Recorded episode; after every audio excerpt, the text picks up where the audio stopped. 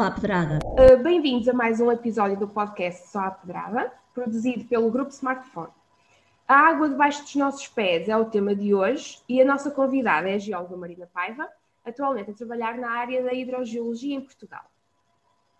As águas subterrâneas integram a componente não visível e mais lenta do ciclo da água, o tempo decorrido entre a infiltração da água da chuva nos maciços rochosos até à sua manifestação em nascentes, galerias, poços, furos, entre outras formas naturais ou, ou não naturais, pode variar entre alguns meses a vários anos, centenas ou milhares de anos, no caso de algumas águas minerais e termominerais. Tem um circuito profundo e bem mais lento. Quando o cidadão comum é confrontado com as questões da água, vem à mente a água superficial, que é aquela que nós vemos, um, os rios, os grandes lagos, as barragens e as albufeiras. Contudo, o balanço hídrico à escala do planeta conduz a taxas de distribuição da seguinte ordem de grandeza: cerca de 97% uh, da água da Terra corresponde à água salgada dos oceanos, estando a água doce avaliada em apenas cerca de 3, 4%. Deste total, apenas 69% é constituída uh, pela água dos calotes glaciares, icebergs, e apenas 30% correspondem então à água subterrânea. E é essa água então que nós temos debaixo dos nossos pés.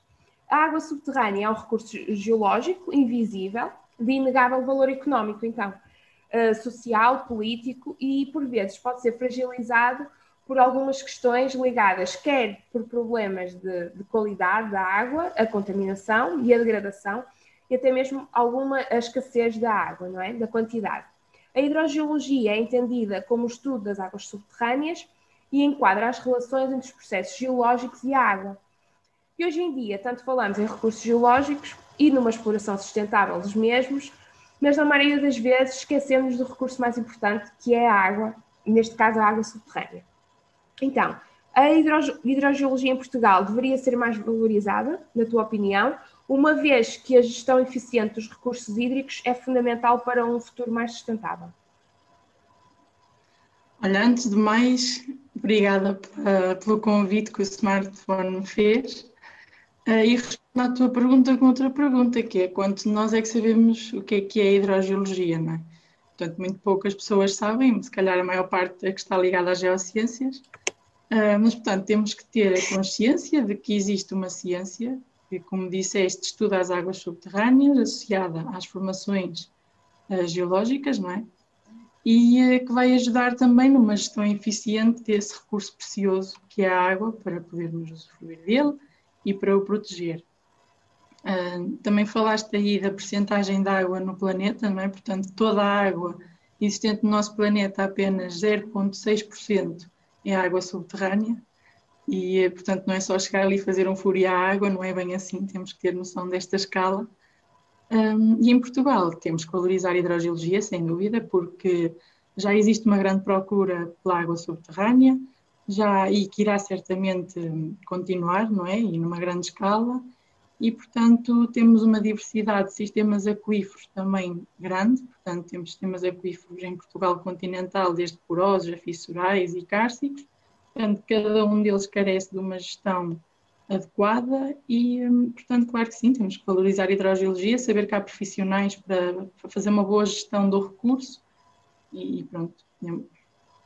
Sim, e com a tua resposta vemos mesmo que é mesmo necessário, lá está, uma gestão uh, fundamental, porque a maior parte das pessoas não tem mesmo noção de, de que é a hidrogeologia, quanto uma má gestão pode afetar a vida comum de qualquer, de qualquer pessoa. A interligação entre os parâmetros geomorfológicos, hidrológicos e hidrogeológicos dos sistemas da água subterrânea, a dita água normal, não é? aquela que nós bebemos, destaca a importância de uma cartografia e de uma modelação uh, muito, é, que é muito importante. Uh, pensas que esta valorização poderia contribuir para um melhor apoio à decisão na gestão sustentável dos recursos hídricos e até mesmo na gestão do ordenamento do território como um todo?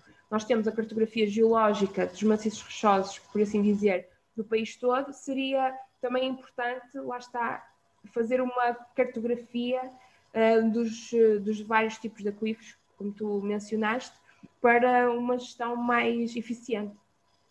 Exato, fazer uma cartografia hidrogeológica, não é? Existem algumas folhas de Portugal continental, mas não existe do, país todo, como, como acontece, não é? Um, e sim, claro que sim, porque o ordenamento do território também tem que ser feito de acordo com, com a gestão da água, não é? Cada vez mais os municípios também recorrem à água subterrânea para alimentar, para abastecer os seus municípios. Uh, portanto, nos PDM, nos planos diretores municipais, convém constar de facto os perímetros de proteção associados a esses furos, haver uma correta gestão de onde é que será distribuído, não é? Onde é que se pode construir, onde é que não se pode, portanto, tentar proteger ao máximo os recursos e as áreas de maior infiltração, que também devem constar dos planos diretores municipais. Um, claro que sim, convém conhecermos e modelarmos também em casos, por exemplo, as grandes cidades, onde ocorre impermeabilizações muito grandes, não é? Depois há inundações, há todos esses riscos associados Portanto, é fundamental termos uma boa cartografia hidrogeológica também do nosso país. Sim, e, e lá está, sempre a montar. E não, e não depois, porque depois seria muito mais difícil para resolver os problemas. Claro, claro que sim. Um, como já falámos muito da, da, importância da hidrogeologia, o geólogo, de, no senso não é mais, mais, mais abrangente, é então o, o técnico, por assim dizer, que atua na, na, na área da hidrogeologia. Uh, quais são as principais um, funções que ele tem e, e, como é que é o trabalho de um hidrogeólogo? Então, um hidrogeólogo pode acompanhar os estudos e os trabalhos para reforçar a proteção dos sistemas de captações de água subterrânea, pode fazer auditorias, avaliações dos recursos, avaliação da sua vulnerabilidade, definir os perímetros de proteção das captações, é? fazer a gestão também da, da disponibilidade do recurso. Um, pode fazer também atuar na manutenção das boas qualidades químicas e bacteriológicas, tanto a captações de abastecimento público como de águas minerais naturais, seguindo sempre as boas práticas, não é? um, também pode colaborar com a geotecnia e com a geologia de engenharia para definir as características dos aquíferos, o regime da água no subsolo, as camadas geológicas, a permeabilidade dessas, dessas litologias. Um, Pode também participar em projetos de geotermia, para fazer exploração geotérmica, seja na produção de energia ou até para aquecimento de águas quentes sanitárias, ou então para outros usos diretos, como estufas ou piscicultura. Portanto, há uma vasta, vasta gama de atividades onde podemos participar como hidrogeólogos. Como falaste, uh, os hidrogeólogos, a, a, base seria a geologia, não é? Um, mas com, convém ter sempre competências técnicas ligadas à hidrogeologia. A dualidade de fiscalização entre as uh, captações de pequena dimensão, por assim dizer, furos caseiros, depois se quiseres podes um, dizer mais alguma coisa sobre os dois tipos de captações, e de grande dimensão, tipo captações de água com grandes abastecimentos urbanos, industriais e agrícolas, e de grande complexidade um, tecnológica. Um, é um problema nestes trabalhos, uh, nestes trabalhos técnicos? Então, a fiscalização desses furos de pequena dimensão, como aqueles para regar uma horta, por exemplo, e até mesmo os de, de grande dimensão, como, como é utilizado nas atividades industriais e para abastecimento público, é do domínio da APA e das ARH. E é sabido que existe sempre alguma ilegalidade, porque há normas a cumprir e nem sempre são cumpridas, não é? E, portanto, para fazermos um furo desses caseiros, Sim. Passa simplesmente por fazer um pedido de informação prévia ou um requerimento e dizer que se vai instalar uma bomba com uma potência inferior a 5 cavalos e depois a autorização vem automaticamente e o furo faz-se. Sem que haja qualquer fiscalização de se foi bem feito, se as camadas foram bem isoladas, o que é que foi aproveitado, o que é que não foi. Portanto, nada disso é, não há fiscalização, digamos assim. Um, aqueles furos de grande complexidade tecnológica que já são usados para a indústria do engarrafamento e do, termalismo são fiscalizados pela DGEC, pela Direção-Geral de Energia e Geologia. Um, e assim como todos os furos que sejam feitos dentro do perímetro de proteção da, da, da própria concessão. Portanto, a, a DGEG, juntamente com o diretor técnico da, da concessão, dão um parecer favorável ou não à execução e à exploração dos furos, Portanto, supostamente já são todos mais controlados nessa, quando, são quando são próximos e dentro, aliás, quando são dentro da, da concessão. e depois o diretor técnico da concessão pode e deve é? acompanhar os furos que são executados. E, portanto, de facto, existe uma dualidade na fiscalização e o maior problema nos trabalhos mais técnicos é precisamente esses furos mais caseiros que podem interferir depois com a exploração nas concessões, não é? Uh, e, e, podem ser focos de contaminação dos aquíferos, porque existem muito mais práticas, infelizmente, na indústria de, dos furos de pesquisa e prospecção de, de água. E, portanto, pode haver extrações excessivas, pode haver contaminações, muita coisa que pode acontecer se não, ter, se não, se não houver fiscalização a sério. Claro, lá está, nos furos caseiros é muito complicado ter algo. Controlar. Não é? Não fiscalização, poderia ser pois é bastante complicado. Alguma coisa mais ligada aos municípios ou assim, mas mesmo assim seria difícil. As empresas, continuando um bocadinho neste, neste tema, as empresas que fornecem este tipo de serviços são regulamentadas? Uh, há alguma lei ou algum protocolo que tenham que seguir? Ou lá está, basta fazer o pedido e. As empresas, para poderem trabalhar, têm que ter uma licença na, emitida pela APA para poderem fazer os furos de pesquisa e prospecção de água subterrânea. E têm igualmente que indicar um responsável técnico que, segundo a lei, pode ser um geólogo, pode ser um engenheiro de minas, um engenheiro geólogo ou um engenheiro de recursos hídricos. Portanto, há estas variantes. Mas, infelizmente, o papel dos responsáveis técnicos não é levado a sério nessa, numa grande parte das empresas. Portanto, os nossos colegas limitam-se a assinar um relatório de uma obra que muitas das vezes nem sequer estiveram presentes, isto quando há relatórios, não é? Porque pronto, sabemos como é esse mercado. E, um, e, portanto, são realizados milhares de furos sem qualquer controle técnico nem hidrogeológico, não há o isolamento dos níveis superficiais, misturam-se os aquíferos todos, os caudais de exploração são definidos sem qualquer critério, e depois isto pode levar tudo a riscos de disponibilidade da água, não é? Em alguns casos, com a tal subexploração, uh, riscos para a qualidade, é? como a contaminação da água, que depois vai ser consumida pela população, seja na ingestão direta, ou seja, a regar os alimentos, por exemplo, é? Uh, por exemplo, o Sr. Manel e a Dona Maria têm ali um furo, acham que é uma água fresca, pura, porque é do furo, mas podem estar a ver uma água com uma contaminação que já vem do vizinho, que também tem um furo, que também foi feito pela mesma empresa e, portanto, é preciso ter cuidado com a população também, não é? Não é só chegar ali e abrir um buraco, que é o que acontece, infelizmente.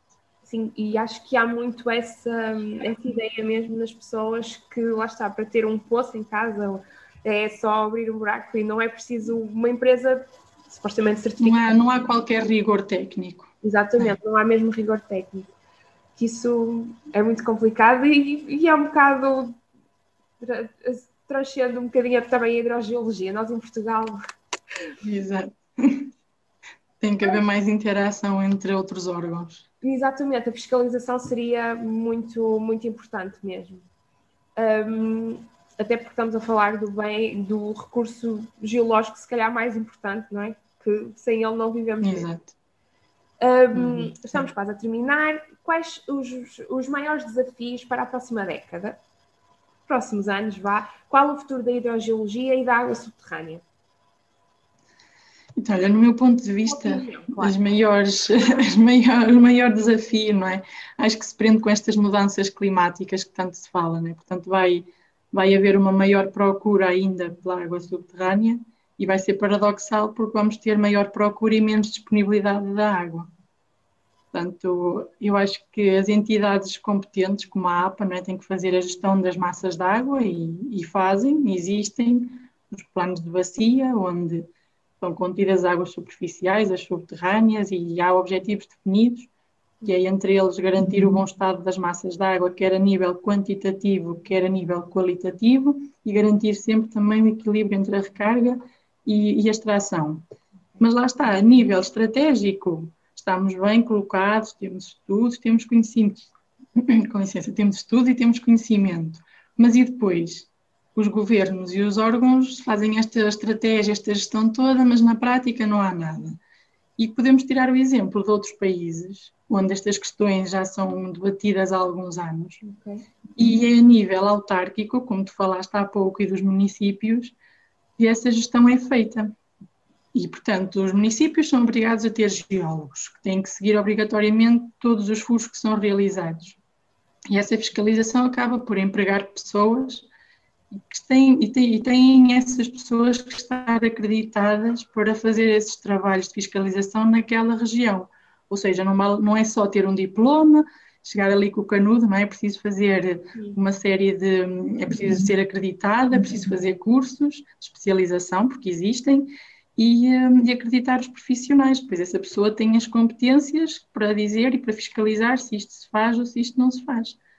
Portanto, acho que é um bocadinho por aí que temos que ir. Portanto, a gestão, se calhar, passar para os municípios e haver essa, essa fiscalização e esse cuidado com o bem precioso que é a água. E outro desafio que também salientava era, de facto, o papel dos, dos responsáveis técnicos das empresas de sondagens, porque eles são nomeados, têm a responsabilidade e depois, na prática, é como se não existissem. Portanto, eles têm que ser valorizados, têm que dizer como é que as coisas têm que ser feitas, passa um bocadinho por aí. Claro. Não, e acho que são grandes desafios mesmo. Um, agora passamos à curiosidade da Marina. Marina, tens uh, um minuto, pode, pode, ser mais, não, não, não, vou, não vou cronometrar por isso, uh, para falar de uma curiosidade relacionada com o tema desta conversa. Então, como ainda não falei muito de geotermia nesta conversa, vou dar essa curiosidade, é? tendo em conta o panorama atual e a caminhada no sentido da descarbonização, das energias verdes. Portanto, vai ser uma notícia relacionada com a geotermia nos Açores, porque já em 2018, 40, cerca de 40% da energia produzida na ilha era de origem geotérmica muito bom. Muito bom. Um, e recentemente, nos últimos oito meses, mais ou menos, foram realizados mais seis poços para a produção de energia elétrica e, uh, e elevar a capacidade da central geotérmica do Pico Vermelho de 10 para 15 megawatts, sendo que já têm lá também a central geotérmica da Ribeira Grande com cerca de 13 megawatts. Portanto, São Miguel está muito bem enquadrado no, no, no sentido da descarbonização. É uma ilha verde, verdadeiramente. Verdadeiramente. Olha, Marina, uhum, muito sim. obrigada por teres aceito o convite, por teres disponibilizado o teu tempo. Um, e quanto aos que nos ouvem, continuem a seguir-nos e a ouvir-nos também. Espero que vejam ou revejam os, os episódios anteriores e esperemos pelo próximo episódio.